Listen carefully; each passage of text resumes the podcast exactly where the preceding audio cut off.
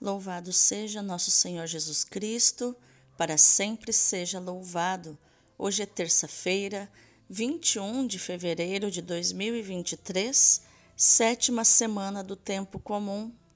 São Pedro Damião, o corajoso bispo e doutor da Igreja, rogai por nós. E hoje celebramos a festa de Purim, que era uma espécie de carnaval do Antigo Testamento. Convido você a assistir à pregação de hoje à noite na nossa festa de Purim da comunidade de louvor e adoração Emanuel, às 20 horas no YouTube da comunidade de louvor e adoração Emanuel. Iluminai, Senhor, as nossas ações, para que em vós comece e em vós termine tudo aquilo que fizermos no dia de hoje. Em nome do Pai, do Filho e do Espírito Santo. Amém. Rogai por nós, ó Santa Mãe de Deus, para que sejamos dignos das promessas de Cristo. Divino Espírito Santo, consumi em mim tudo aquilo que me impede que eu me consuma em vós.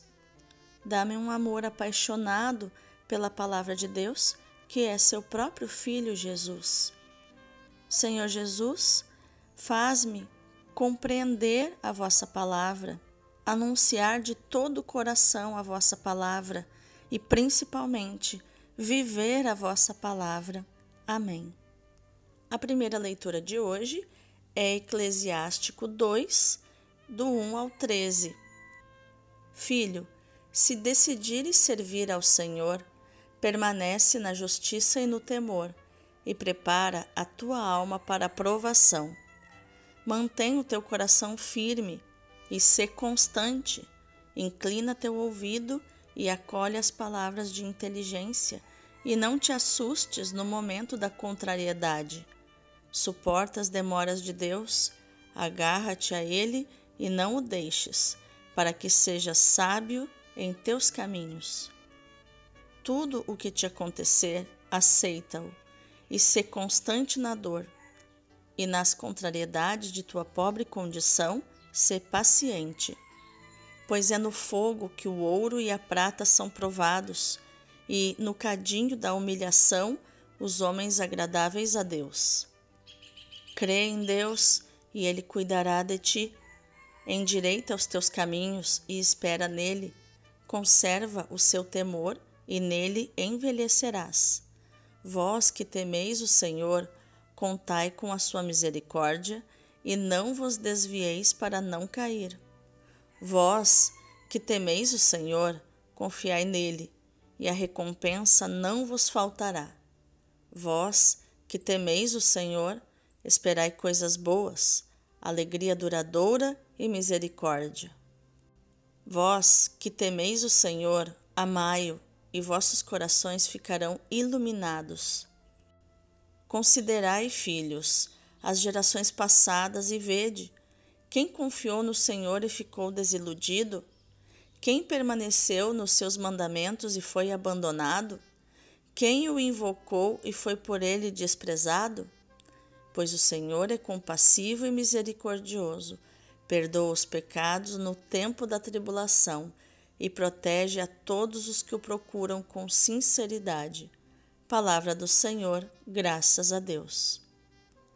O responsório de hoje é o Salmo 36 ou 37, versículos do 3 ao 4, do 18 ao 19, do 27 ao 28 e do 39 ao 40. O refrão é o versículo 5. Entrega teu caminho ao Senhor e o mais ele fará. Confia no Senhor e faze o bem, e sobre a terra habitarás em segurança. Coloca no Senhor tua alegria e Ele dará o que pedir teu coração. O Senhor cuida da vida dos honestos, e sua herança permanece eternamente. Não serão envergonhados nos maus dias, mas nos tempos de penúria saciados. Afasta-te do mal e faze o bem, e terás tua morada para sempre. Porque o Senhor Deus ama a justiça, e jamais ele abandona os seus amigos. Os malfeitores hão de ser exterminados e a descendência dos malvados destruída. A salvação dos piedosos vem de Deus. Ele os protege nos momentos de aflição. O Senhor lhes dá ajuda e os liberta, defende-os e protege-os contra os ímpios, e os guarda porque nele confiaram. Entrega teu caminho ao Senhor, e o mais ele fará. Aleluia, aleluia, aleluia. Minha glória é a cruz do Senhor Cristo Jesus, pela qual o mundo está crucificado para mim e eu para este mundo. Gálatas 6,14. Aleluia, aleluia, aleluia. O evangelho de hoje é Marcos 9, do 30 ao 37. Naquele tempo, Jesus e seus discípulos atravessaram a Galiléia. Ele não queria que ninguém soubesse disso, pois estava ensinando a seus discípulos e dizia-lhes: O filho do homem vai ser entregue nas mãos dos homens, e eles o matarão, mas três dias após sua morte ele ressuscitará. Os discípulos, porém, não compreendiam estas palavras e tinham medo de perguntar. Eles chegaram a Cafarnaum. Estando em casa, Jesus perguntou-lhes: Que discutíeis pelo caminho? Eles, porém, ficaram calados, pois pelo caminho tinham discutido quem era o maior. Jesus sentou-se, chamou os doze e lhes disse: Se alguém quiser ser o primeiro, que seja o último de todos e aquele que serve a todos. Em seguida, pegou uma criança, colocou-a no meio deles e, abraçando-a, disse: Quem acolher em meu nome uma dessas crianças, é a mim que estará acolhendo. E quem me acolher, está acolhendo não a mim, mas aquele que me enviou. Palavra da salvação, glória a vós, Senhor. Vejamos o contexto das leituras de hoje. A primeira leitura nos mostra que a tentação é um teste, uma prova, a verdade ou a falta dela, quando nos propomos servir a Deus.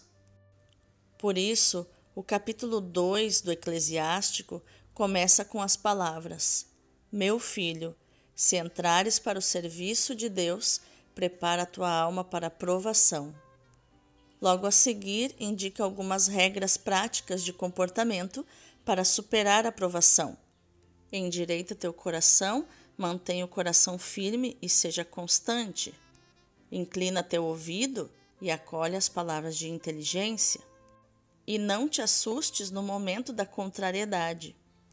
Suporta as demoras de Deus, agarra-te a Ele e não o deixes para que seja sábio em teus caminhos.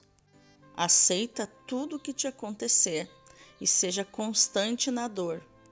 E nas contrariedades de tua pobre condição, seja paciente. Santa Teresa de Jesus repete ao meu coração incessantemente: a paciência tudo alcança. Não há verdadeiro amor sem a paciência. E o autor do Eclesiástico continua: pois é no fogo que o ouro e a prata são provados, e no cadinho da humilhação os homens agradáveis a Deus. O cadinho, se você nunca viu, é como uma vasilha de metal onde se derrete ou ouro ou prata. Mas o que será que o autor sagrado quis dizer quando se referiu ao cadinho da humilhação? para provar o coração humano, para isso nós precisamos entender como é o processo, como na época em que foi escrito o livro do Eclesiástico, como se fazia esse processo de purificação do ouro e da prata no cadinho. O ourives, ele derretia o ouro no cadinho, mas qual era o ponto onde ele sabia que dali na, quando o ouro chegasse num certo ponto de derretimento, seria o ponto perfeito para fazer uma joia. Como que era esse ponto de joia? Aí é que está o segredo deste versículo do cadinho. O ponto de joia era quando o ourives olhasse para dentro da vasilha e enxergasse perfeitamente o próprio reflexo no ouro ou na prata. O ourives precisava enxergar o reflexo da própria imagem no ouro ou na prata. Este era o ponto perfeito para parar de cozinhar este ouro ou esta prata. Essa é a virada de chave. Deus só tirará você do cadinho da humilhação para te transformar numa joia de ouro ou de prata, dependendo da tua essência, quando ele enxergar o próprio reflexo em você.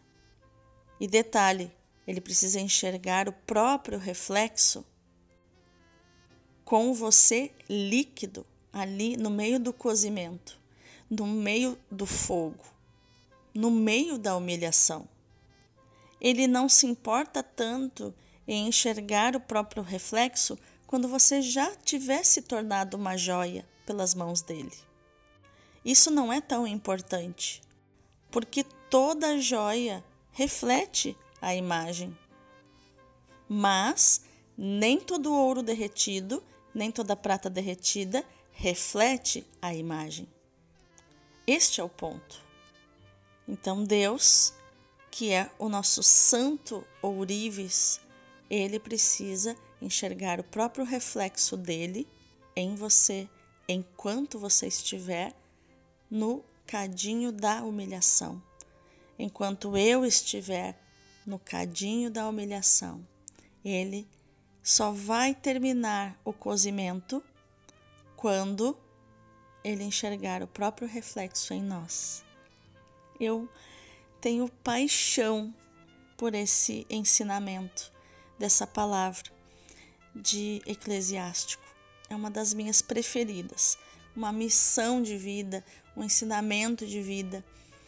Por isso não tenho pena no meu trabalho, né, de levar as pessoas a, esse, a aceitar esse cozimento pela parte de Deus para serem purificadas, para serem trabalhadas, para ser uma joia brilhante que reflete porque ali no cozimento o ourives esperou o ponto certo, não desligou o fogo antes da hora. A provação é dura, mas se usarmos os meios indicados pelo autor do Eclesiástico, podemos superá-la e verificar a autenticidade do nosso compromisso. Porque é assim que se mede a fé de alguém, pelo nível de comprometimento eu uso uma historinha muito interessante para exemplificar isso. Imagine que o porco e a galinha marcaram um jantar, omelete com bacon. Qual dos dois está apenas envolvido e qual dos dois está comprometido? Há uma diferença entre estar apenas envolvido e estar comprometido. E você provavelmente deve ter a resposta, né? A galinha está apenas envolvida com o jantar, porque ela, ela bota o ovo e já tem ali o ingrediente dela para omelete. Porém, o porco está comprometido, porque ele precisa morrer para dar o bacon da omelete. Aí está o ponto. O comprometimento verdadeiro é morrer pela causa. Por isso, que se mede a fé das pessoas pelo grau de comprometimento, pelo quanto esta pessoa morre pela causa. Então, depois dessas recomendações, o sábio exorta ao temor de Deus. Não se trata de ter medo de Deus, mas de abandonar-se nele confiadamente, confiar nele, na certeza de que ele nos protege Confia em Deus e ele te salvará. Endireita os teus caminhos e espera nele, diz o versículo 6. O santo temor de Deus, assim entendido, é um excelente meio para superar a provação, a tentação, porque há uma diferença entre provação e tentação. Provação é uma prova, uma dificuldade, uma situação aflitiva ou sofrimento muito grandes que põe à prova a nossa força moral, a nossa fé, as nossas convicções, os nossos princípios e valores. Já a tentação é um impulso para a prática de alguma coisa censurável ou não recomendável, é o impulso para o pecado, é o desejo veemente ou violento das nossas próprias concupiscências, das nossas próprias fraquezas carnais. E que, lógico, o inimigo de Deus se utiliza disso para nos fazer ofertas para que caiamos em tentação. Ser provado é totalmente diferente de ser tentado. E ambos requerem luta. Isso me fez lembrar de Santo Antão, como já contei outras vezes aqui. Satanás o visitava de madrugada para surrá-lo, para bater nele. E Santo Antão apanhava muito e, claro, lutava muito com Satanás. E um determinado dia, que ele havia apanhado muito, estava exausto, Jesus apareceu para ele de braços cruzados. E ele perguntou: Senhor, por que não me defendeste? Por que não vieste em meu socorro? Jesus olhou para Santo Antão e disse: Meu filho, eu não entrei em teu socorro porque é bonito te ver lutar.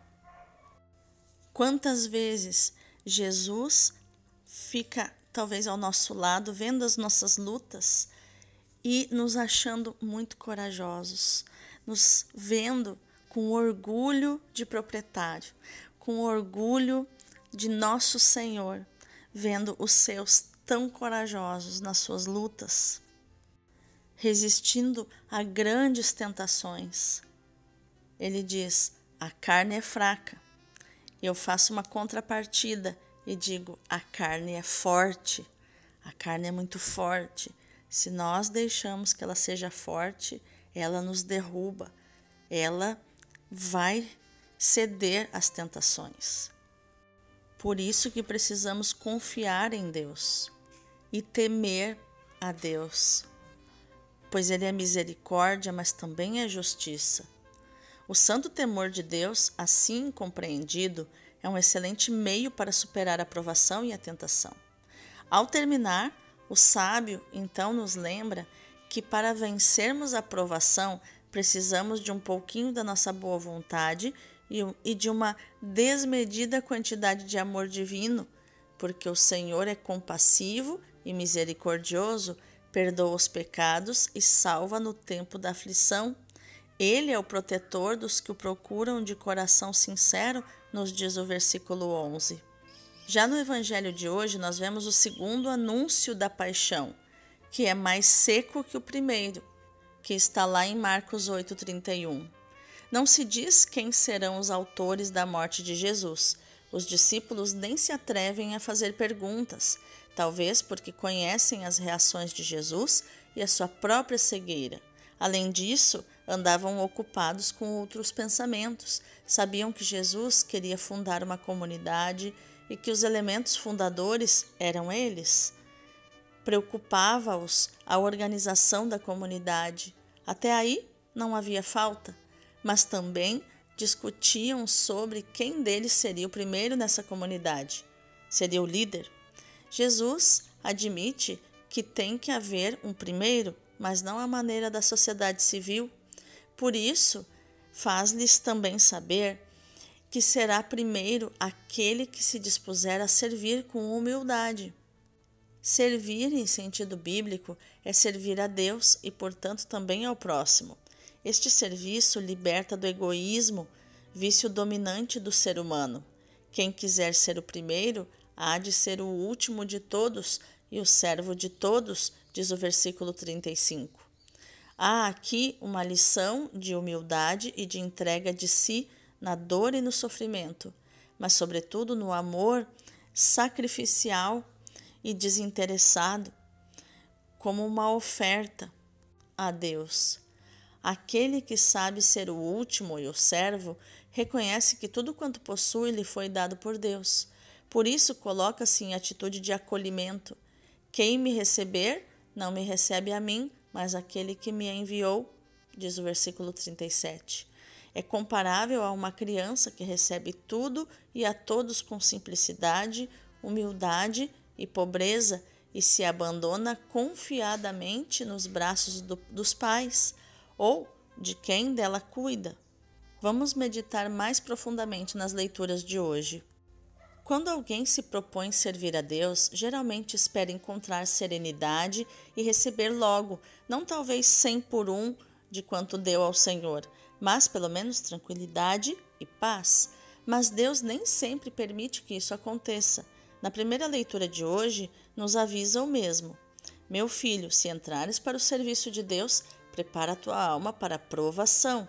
Sendo assim, a provação não é um mal, mas um bem, um sinal do amor de Deus, a condição para crescermos no seu amor, para recebermos grandes graças.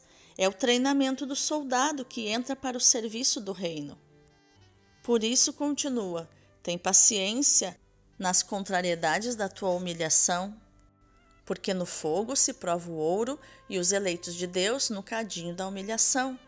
Deus sabe que levamos em nós algo de muito precioso, nos submete à provação para que esse tesouro se torne mais belo e agradável aos seus olhos. Da nossa parte, nada mais convém fazer senão nos abandonar e nos apoiar no Senhor. Confia em Deus e Ele te salvará. A vida dos que pretendem servir o Senhor há de ser reta e unificada pelo amor de Deus, deve decorrer não do medo, mas no temor de Deus, ou seja, num profundo respeito permeado de amor por Ele. A vida dos que pretendem servir o Senhor há de ser reta e unificada pelo amor de Deus, deve decorrer não no medo, mas no temor de Deus, ou seja, num profundo respeito permeado de amor por ele. Ai do coração covarde e das mãos fracas, e do pecador que segue dois caminhos. O temor do Senhor é garantia dos favores divinos. Vós que temeis o Senhor, contai com a prosperidade, a alegria eterna e a misericórdia. Jesus, o servo de Deus por excelência, também passou pela provação quando se preparava para subir a Jerusalém, preparou os discípulos para não serem simples espectadores, mas para viver intensamente o Calvário. Consciente das dificuldades, foi educando cada um progressivamente a diversos valores, a escolha do último lugar, a renúncia a iludir o povo com fantasias cheias de demagogia, ao acolhimento do, daqueles que não contam, os excluídos, como as crianças. Jesus procura prepará-los para a cruz, não vendo ela como apenas um algo negativo, mas como caminho de ressurreição. O mistério pascal nasce da combinação de paixão, morte e ressurreição. Os discípulos estavam sujeitos à tentação de pararem antes da chegada a Jerusalém, de recorrerem a atalhos ou caminhos mais largos, era a provação dos discípulos há dois mil anos e continua sendo também hoje. Se escutarmos o aviso de Ben Sirá, o autor do Eclesiástico, ele nos diz: confia em Deus e ele te salvará. Venceremos a provação e poderemos subir a Jerusalém para celebrar a sua e a nossa Páscoa. Vamos orar? Pai Santo, o teu Filho Jesus Cristo, depois de anunciar aos discípulos a sua morte, manifestou-lhes no Monte Santo o esplendor da sua glória. Mostrou assim que pela sua paixão alcançaria a glória da ressurreição. Fortalece com o alimento interior da tua palavra o sacrifício dos sofrimentos que fazem parte da nossa vida reparadora. Que ela, unida à de teu Filho, nos santifique o corpo e o espírito para celebrarmos dignamente as festas pascais e nos alegrarmos um dia na visão da tua glória. Amém. Agora, convido você a contemplar junto comigo as leituras de hoje através do olhar e do coração do Padre Leão Deon do Sagrado Coração de Jesus. Ele diz assim: Deus se compraz naqueles que caminham diante dele na simplicidade do seu coração. Se compraz naqueles que caminham com simplicidade diante dele. É no livro dos Provérbios, no capítulo 11, onde diz: Deus detesta os corações duplos e hipócritas. Aqueles que usam a dissimulação e a astúcia provocam a sua cólera. Nos diz Jó 36. O Espírito Santo retira-se daqueles que são duplos e dissimulados, nos diz Sabedoria 1, 5. Natanael ganhou o coração de nosso Senhor pela simplicidade e retidão do seu coração, conforme João 1, 47. Deus não desprezará nunca a simplicidade, diz Jó. Não rejeitará aqueles que se aproximam dele com simplicidade, não repele os simples, diz Jó no capítulo 8, versículo 10 do seu livro. O Espírito Santo nos assegura que os cumulará com os seus dons e as suas bênçãos. Os simples possuirão os seus bens, diz Provérbios 28, versículo 10. O simples é bem-sucedido nos seus desígnios e Deus o abençoa. Segue os caminhos de Deus, pode caminhar com confiança nos diz Provérbios 10, 9 e Provérbios 29. Deus frustrará os que são duplos de coração e dará suas graças aos humildes, diz Provérbios 3, 34. Os simples são acarinhados, estimados por Jesus, como aquelas crianças do Evangelho que Jesus atraía apesar dos seus apóstolos. É imitando esta inocência e esta candura de crianças, dizia Jesus, que vos haveis de tornar agradáveis ao meu coração, como vemos em Mateus 18. Como é que havemos de hesitar em amar e em praticar a simplicidade? Que bela reflexão do Padre Leão sobre a simplicidade de coração que a nossa ação no dia de hoje, meu irmão, minha irmã, seja meditar, proclamar e viver esta palavra de Marcos 9:35, onde Jesus diz: Se alguém quiser ser o primeiro, faça-se servo de todos. Deus abençoe o teu dia.